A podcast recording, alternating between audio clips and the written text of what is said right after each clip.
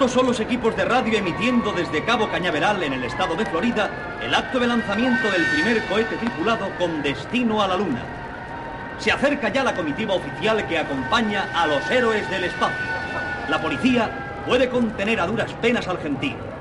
Una joven ha conseguido burlar la vigilancia y saltar a los estribos del coche en que vienen Fred Anders y los demás pilotos del cohete. Soy Susie Richmond del diario Evening Moon. Le propongo acompañarle a la Luna como corresponsal. No importune a los pilotos, señorita. Anders no se la llevará. ¿Y quién es usted para mezclarse en esto? Walter Carrigan, el ingeniero de astronáutica. Déjenos en paz de una vez y baje del coche si no quiere que llame a la policía.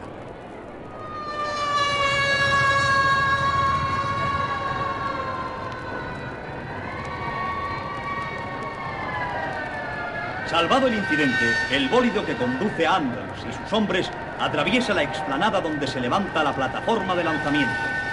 Los focos luminosos se concentran en el colosal cohete que va a partir dentro de un momento. Los tripulantes han penetrado ya en el interior. Se retira la armazón metálica y la astronave queda sola, erguida, apuntando al espacio. La última señal luminosa nos indica que todo está dispuesto. Y llegó el instante supremo, señor.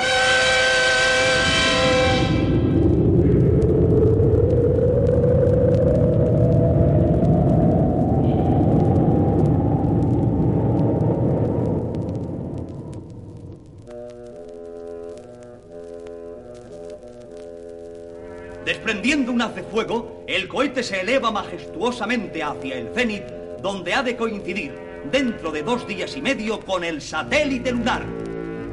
Que Dios les guíe.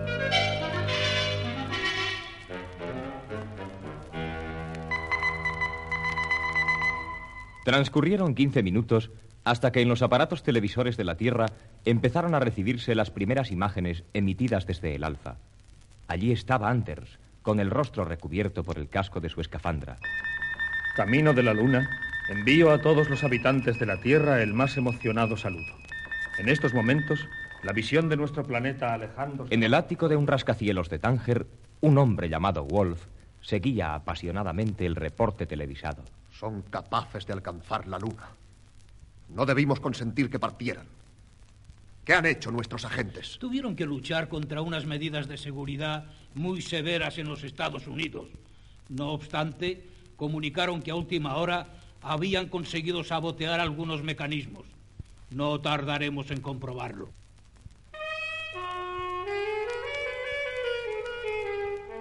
Entretanto, en un bar situado junto a la playa de la Florida, Susie Richmond apuraba un cóctel de naranja para consolarse de su fracaso periodístico. Sus ojos no podían apartarse del aparato de televisión donde se captaban los mensajes gráficos del alfa. Y pensar que yo podría ahora encontrarme allá arriba. Pues, ¿qué hace aquí sentado? Usted lo toma broma, ¿verdad, niña? Sepa que soy Leo Barky, piloto de cohetes, y que he sorteado con Fred Anders el puesto de mando en el Alfa. ¿No es así, Carrigan? En efecto, no ha sido afortunado, Leo. Vaya, el ingeniero Walter Carrigan. Nos vimos poco antes de despegar el cohete, ¿no recuerda? Ah, sí. ¿No sabéis, muchachos? Ella pretendía marcharse también a la Luna. Atención, Anders aparece de nuevo en la televisión. A 8.000 kilómetros de la Tierra. Alarma a bordo del Alfa. Los detectores señalan la proximidad de un meteoro. Le vemos acercarse como una enorme bola de fuego, crepitante, espantosa. El choque sería inevitable si no nos quedara el recurso de desviar nuestra ruta. Pronto, Jefferson. Pon en marcha los reactores auxiliares.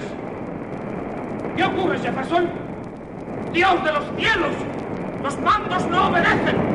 ¡El meteoro está ya encima de nosotros!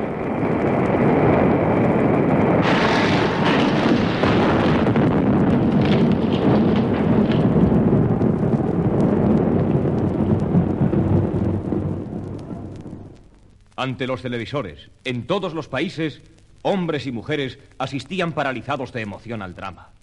Unos ojos llenos de angustia se acercaron a primer plano. Se vio la nave resplandecer como un horno y de pronto todo desapareció.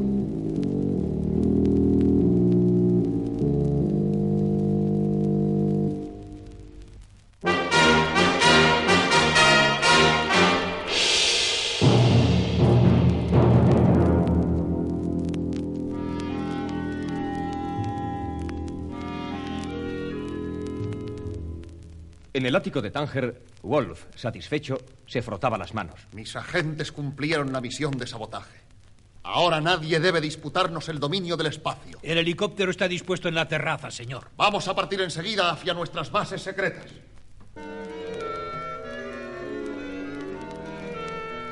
Tánger, urgente. Un cohete sin tripulación disparado desde la base del consorcio Wolf ha alcanzado la Luna. Mr. Wolf ha declarado a la prensa que el referido cohete transportó gran cantidad de provisiones y equipo técnico destinados a los tripulantes de una nueva astronave cuyo lanzamiento se anuncia para en breve. Todo parece indicar que los primeros habitantes de la Luna habrán partido del continente africano. Carrigan, Carrigan, ¿has oído? Acabo de escucharlo por radio. Esos malditos van a ganarnos. Faltaba todavía mucho para nuestra partida. Una semana. Pero no me resigno. Nuestro nuevo cohete, el Cirano, está ya montado. Aceleraremos las pruebas y los últimos detalles. Quiero adelantar el despegue. Avisa a Peter Álvarez. Debe estar preparado para partir. Yo iré con vosotros.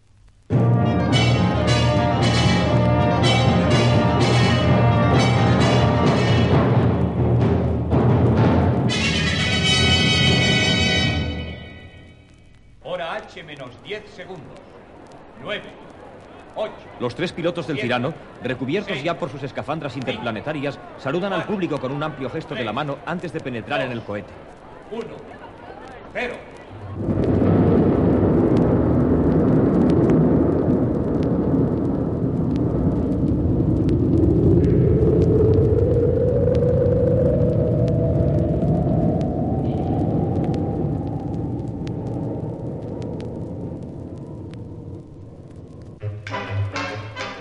Walter Carrigan a bordo del Cirano. Los tres tripulantes nos hallamos atados a nuestras literas especiales, sufriendo los horribles efectos de la aceleración. No puedo seguir comunicando.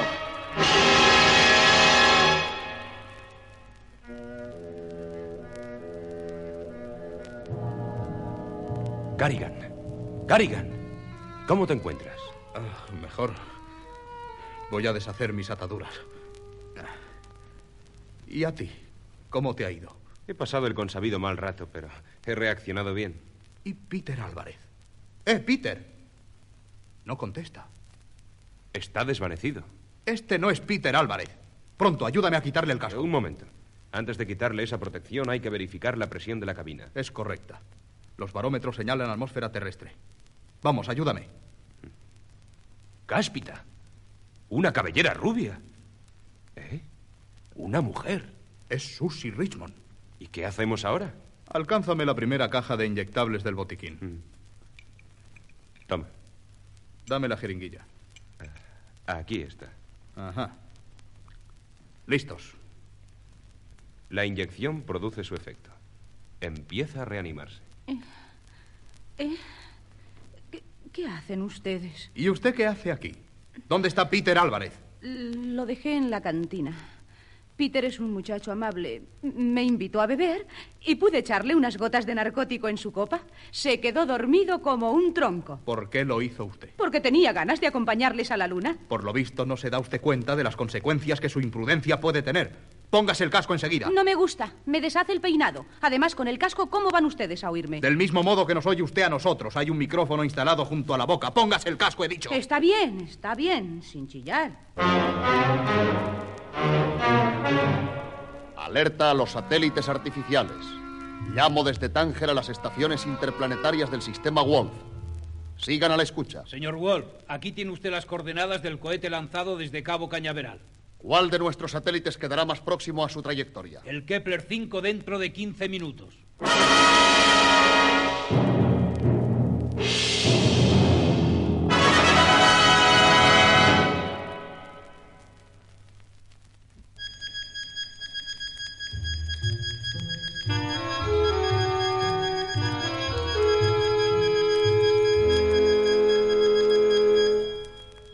Atención.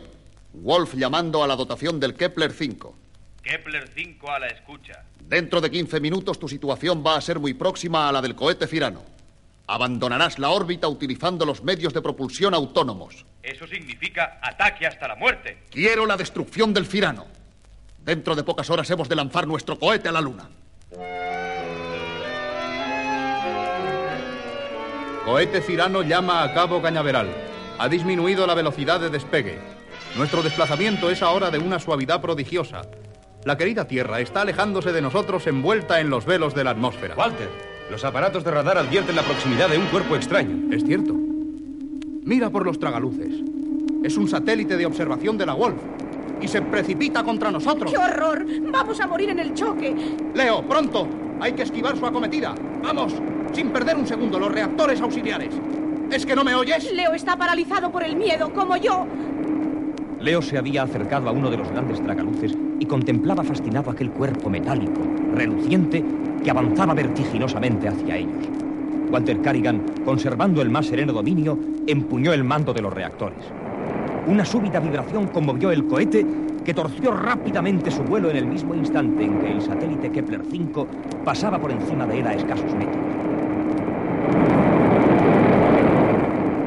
El satélite retrocedió para reanudar su ataque, pero el cohete lunar se hallaba ya fuera de su alcance. ¿Se han dado ustedes cuenta? Miren, la luna se está alejando de nosotros. no se preocupe, Susi. Debemos dejarle que dé todavía una vuelta completa alrededor de la Tierra. Pero volverá a nuestro encuentro mientras nosotros seguimos avanzando hacia el punto de la cita. Velocidad, trayectoria del cohete, desplazamiento y rotación de la Tierra, órbita de la Luna, todo ha sido tenido en cuenta en nuestros cálculos para que dentro de 24 horas podamos pisar el suelo lunar. ¡Qué quietud! Diríase que no nos movemos. Y sin embargo, vamos más deprisa que el sonido. ¿Cuál es aquella inmensa estrella? Es el sol, Susi. ¿El sol? Si estamos en plena noche. Naturalmente. No podemos tener la luz diurna porque no hay atmósfera a nuestro alrededor. Por la misma razón, los astros no centellean.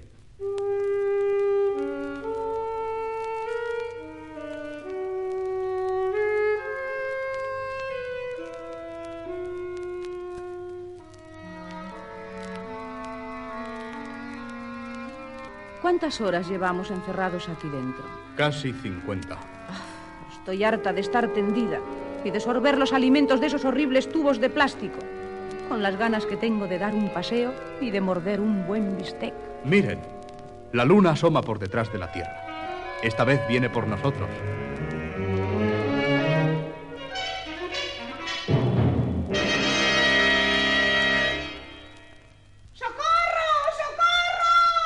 ¿Pero qué le ocurre? ¿Va usted a despertar a Carrigan? Me ha despertado ya. ¿Qué hace ahí arriba, Susi? Desaten sus correas y verán lo que les pasa. Me he levantado porque tenía hambre y he empezado a volar. Se comprende. Estamos en la zona donde la atracción terrestre y la lunar se anulan mutuamente. No se asuste, lo arreglo enseguida. Voy a intensificar la gravedad artificial del cohete. No tan precipitado, Carrigan, que me ha hecho usted dar un porrazo contra el suelo. Acérquese a los tragaluces, Susi. Mire la luna. Qué cerca está. Es fantástico. La verdad es que empiezo también a emocionarme. ¿Cuándo llegaremos, Carrigan? Nunca.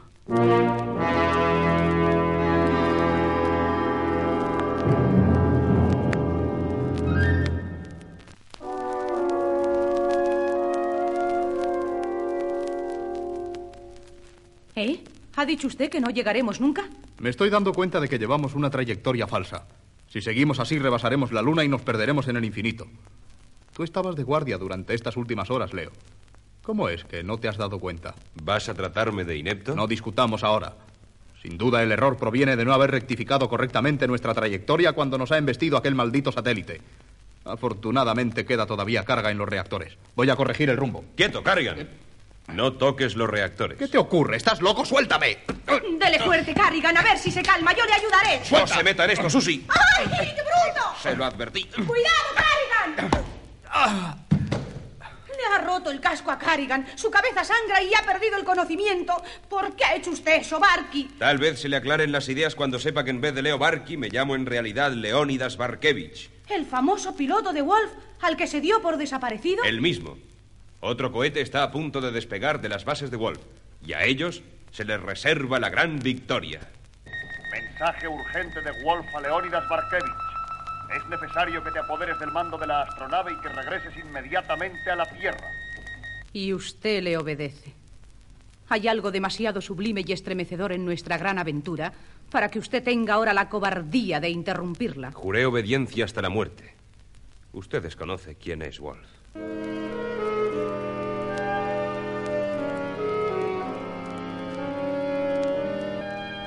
Mire usted ese mundo misterioso.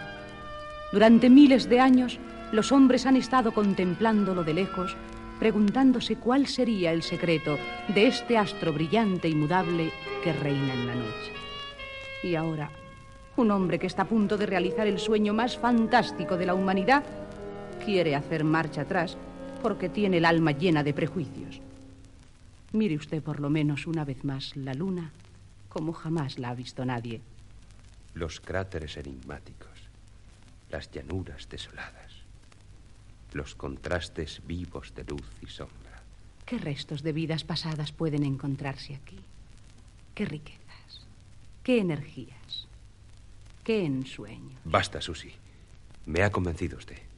Vamos a lunizar. ¿A alunizar? Claro, descender sobre la superficie de la luna. Pongo en marcha los reactores antes de que sea demasiado tarde para corregir el rumbo. Cuídese usted, entre tanto, de Carrigan. Ay, gracias a Dios que abre usted los ojos, Carrigan. Gracias a sus cuidados, Susi. Pero creo que estoy desvariando. Veo las crestas de unas montañas por los tragaluces. No es desvarío, son los picos de la luna. Los picos de la luna. Y Leo. Se arrepiente de lo que ha hecho. Ahora está muy atareado con el alunizaje, ¿sabe usted? Ha hecho dar media vuelta al cohete y descendemos retrocediendo. Claro está. Este es el sistema para vencer la atracción lunar y evitar una caída catastrófica. Los propios chorros de los cohetes propulsores amortiguan el descenso. Oye usted, el ruido ha cesado. El cohete está inmóvil. Hemos alcanzado la luna. Bendito sea el cielo. Ayúdeme usted a levantarme, Susi. Sí. Estoy impaciente por pisar nuestro nuevo mundo.